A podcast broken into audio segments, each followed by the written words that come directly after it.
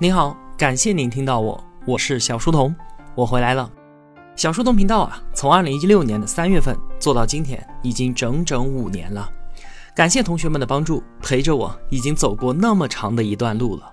不过呢，和我们未来还要走的路相比啊，这仅仅只不过是一个开始。我们在一起已经聊了很多的书，历史、心理、医学、法律、商业、经济、教育、个人成长，还有人物传记等等等等。小书童频道并没有什么定位了，完全凭我个人的兴趣，在这个世界里面瞎逛，看到什么有趣的东西呢，就分享给你。之前啊，我也在节目里说过，我们从中学的时候就开始分文理科，后来呢，上了大学，选择某个专业，上班了，也是在从事某一项工作，每个人都深深的嵌入到社会分工之中，努力的磨练着某一项技能，然后呢，再和他人展开协作，以此获得完备性，来解决实际问题。这是进入到科学时代之后，知识总量爆炸式增长的结果。单个人没有办法掌握那么多知识了，怎么办呢？分科治学，一座座相互独立的象牙塔平地而起，越修越高。但是世界啊，还是那个世界，并没有因为人类的分科而被撕裂。我们在一直向着某一个方向奔跑的时候，必然就会遗失掉其他方向上的可能性，这是没有办法的。比方说。我们一提到达芬奇，首先想到的就是他的杰作《蒙娜丽莎》和《最后的晚餐》。当然了，他是一位非常非常成功的艺术家。但其实啊，达芬奇不只有很高的艺术造诣，擅长绘画和雕刻，他还是一位知识渊博的智者。人家还是数学家、生物学家、天文学家、物理学家、地质学家，以及军事工程师和建筑师等等。我想啊，达芬奇如果听到我们这些后人，给他这么多头衔的话，他自己也一定很懵。他会觉着这些孩子到底在干嘛？因为这一切啊，在他看来都是为了解决某些问题而需要掌握的知识技能。结果呢，我们把他研究的所有东西，按照分科治学的逻辑，分门别类的装进了不同的箩筐里面，才说他老人家是这个家那个家。那既然真实的世界并非按照学科分类的方式组合起来。那我们站在某个领域去看待它的时候，难免就要错过一些美丽的风景，这实在是太可惜了。所以呢，我才努力让自己保持对于一切的好奇，通过书本向不同领域的大神去请教，希望获得他们手中的世界切片，试图借用他们的眼睛去一睹我前所未见的美景。那这一次呢，要向同学们分享的这块切片叫做物理学。书名《上帝掷骰子吗》？作者曹天元。我知道啊，书名里面这个字念头，但是我真的不晓得有哪里会把那个东西叫做骰子。我们不是都叫骰子吗？骰子读起来太别扭了。而且啊，就连作者他自己提及这本书的时候，也是叫它《上帝掷骰子吗》。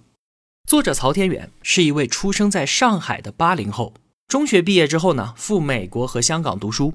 他在大学期间啊，就写下了这本书，年轻有为，特别厉害。零五年这本书出版之后，常年占据科普作品畅销榜的前列，被誉为中国的时间简史。豆瓣评分九点二，有多达两万六千人参与了评价。这本书的副标题叫做《量子物理史话》。我知道啊，有很多同学听见物理相关的东西头就大，感觉中学时期的噩梦要再度袭来了。不用担心。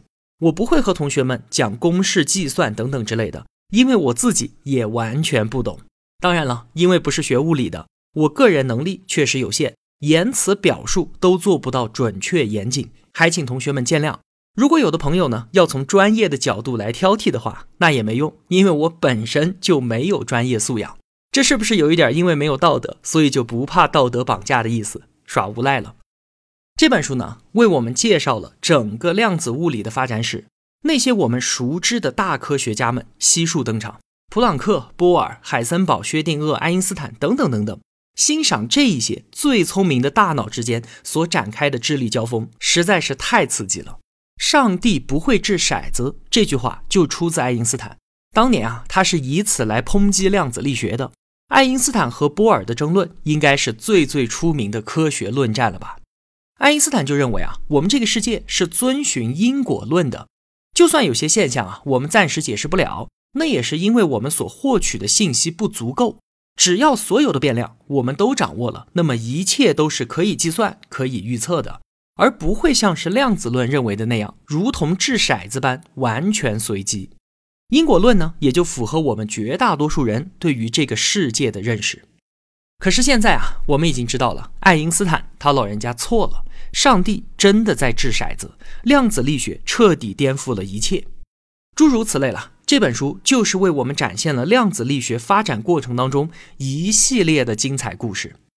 一说起科学家呢，同学们可能会觉得他们都是不爱名利、道德高尚、为人类科学事业无私奉献的一群人。其实呢，不然，他们也都有自己的私心和算计，私生活也可能是混乱不堪的。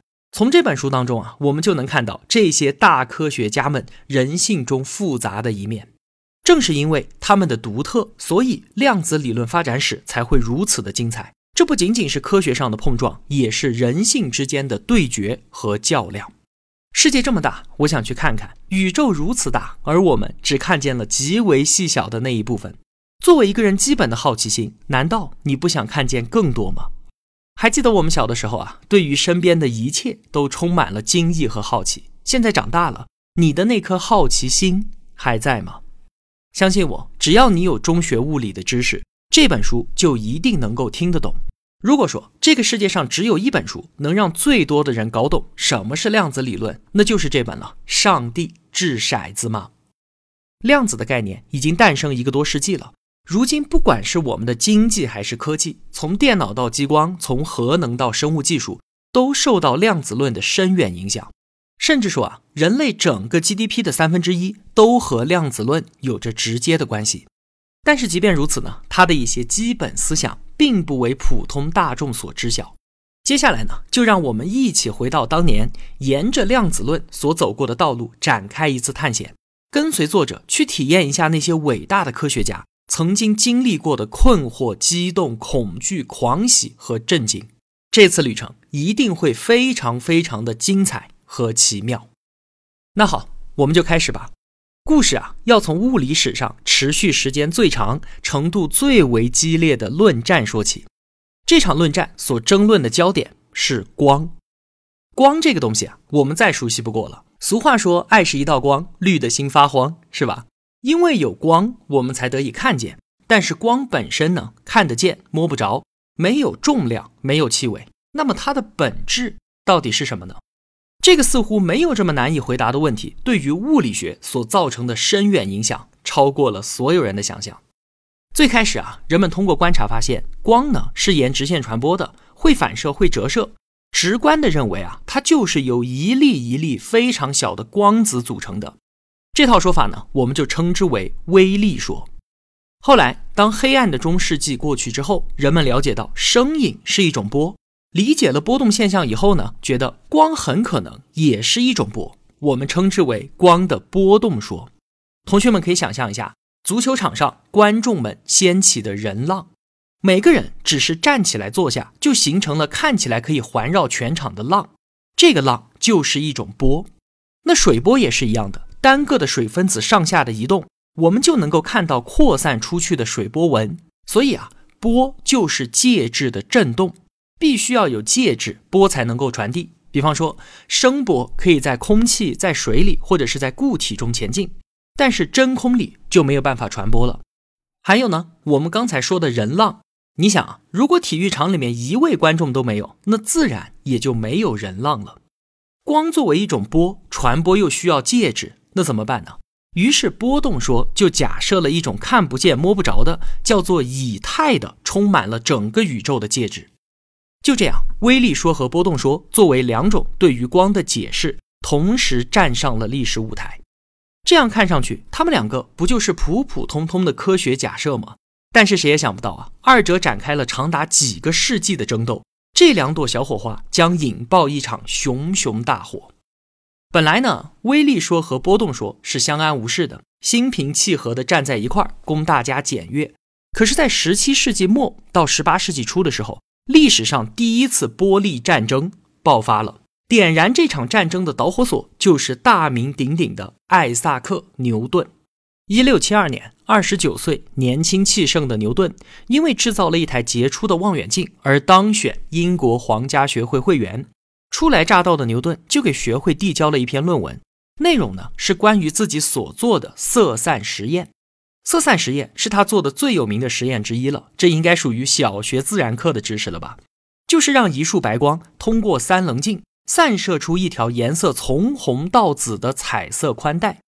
牛顿看到白光是由七色光混合而成的，他就认为啊，光的复合和分解就是不同颜色的颗粒混合与分开的结果。那这篇论文到了罗伯特·胡克的手里，这个胡克是谁呢？他比牛顿大八岁。也是非常杰出的科学家。七年前，胡克出版了一本书，叫做《显微术》。这本划时代的著作为他赢得了世界性的学术声誉。在书中，他明确的支持光的波动说。而胡克已经报得大名的时候呢，牛顿才刚刚从剑桥大学毕业。也许啊，他还在苹果下思考万有引力呢。这个时候，作为光学和仪器方面独一无二的权威。胡克显然没有把牛顿这个毛头小子放在眼里，对他论文当中的观点啊进行了激烈的抨击。牛顿有生以来从来就没有受到过这样的批评，他哪里受得了这个？勃然大怒，于是花了整整四个月的时间写了一篇长文炮轰胡克，其中是言辞刻薄。就这样，胡克大言不惭在先，牛顿恶语相击在后，两个人都格外的敏感，并且心胸狭窄，最终啊成了一生的仇人。在此之前呢，牛顿的观点其实是在微粒和波动之间摇摆的，他并没有完全的否定波动说。即便在胡克最初的批评之后，他还是做出了一些妥协，给波动说提出了一些重要的改进意见。但是随着他们两个人关系的进一步恶化，牛顿开始一边倒的支持微粒说。这究竟是科学精神呢，还是纯粹为了报复呢？已经说不清楚了。反正至少牛顿的小气和他的斤斤计较的性格是出了名的。后来，一位在数学方面展现出过人天赋的天才科学家惠更斯接续了胡克的思想，运用数学成功的证明和推导出了光的反射与折射定律。那随着一六九零年惠更斯著作《光论》的出版，这就标志着波动说在这一阶段达到了兴盛的顶点。但是啊，波动说的得势注定要成为昙花一现的泡沫。为什么？就因为在他们的对面站着一个光芒四射的伟大人物。艾萨克·牛顿，这位科学巨匠啊，无论出于什么样的原因，他都已经决定要给波动说毫不留情的打击。牛顿对于胡克恨之入骨。胡克在一七零三年去世，这就为牛顿顺理成章当选皇家学会主席铺平了道路。他今后将用铁腕手段统治这里长达二十四年。那就在胡克死后第二年，牛顿的煌煌巨著《光学》就出版了。此后整整一百年。这本书都被奉为不可动摇的金科玉律。牛顿在书里面就详尽地阐述了光的色彩叠合和分散，从粒子的角度解释了光的种种现象，而且还把微粒说跟自己的力学体系结合在了一起，使得这个理论呈现出了无与伦比的力量。这完全就是一次摧枯拉朽般的打击。这个时候的牛顿早就不是那个可以被人随随便便质疑的年轻人了。这可是已经出版了自然科学的数学原理的牛顿，已经发明了微积分的牛顿。当时啊，他已经是国会议员、造币局的局长、皇家学会主席，已经是科学史上神话一般的人物了。全世界都对于他的力学体系是顶礼膜拜，仿佛是得到了上帝的启示一般。他的才华和权威根本不容置疑。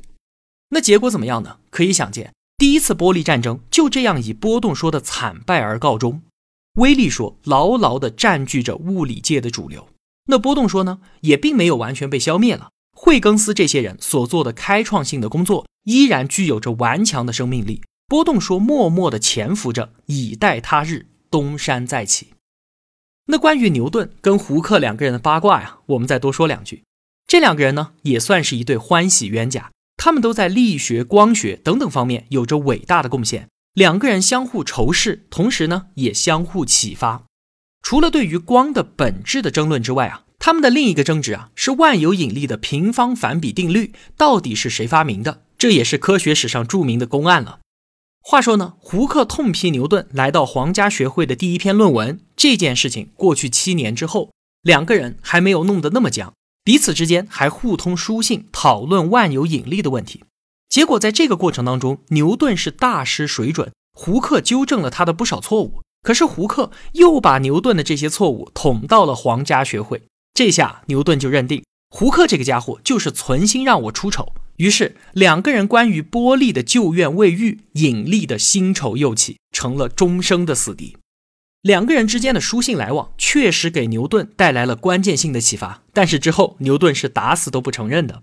后来《自然原理》一书出版呢，胡克要求牛顿说，在你的书里面需要承认我胡克对于平方反比定律的优先权。这可让牛顿是暴跳如雷，直接删掉了书里面有关胡克的引用，剩下没法删的呢，用词从非常尊敬的胡克先生，直接变成胡克，简单的两个字。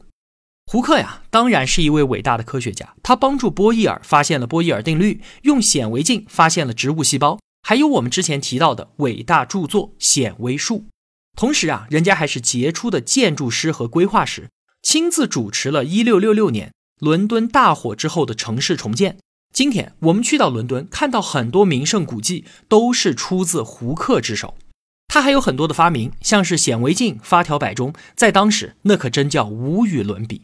在力学和光学方面呢，他也是仅次于牛顿的伟大科学家。可是啊，他似乎永远都处在牛顿的阴影当中。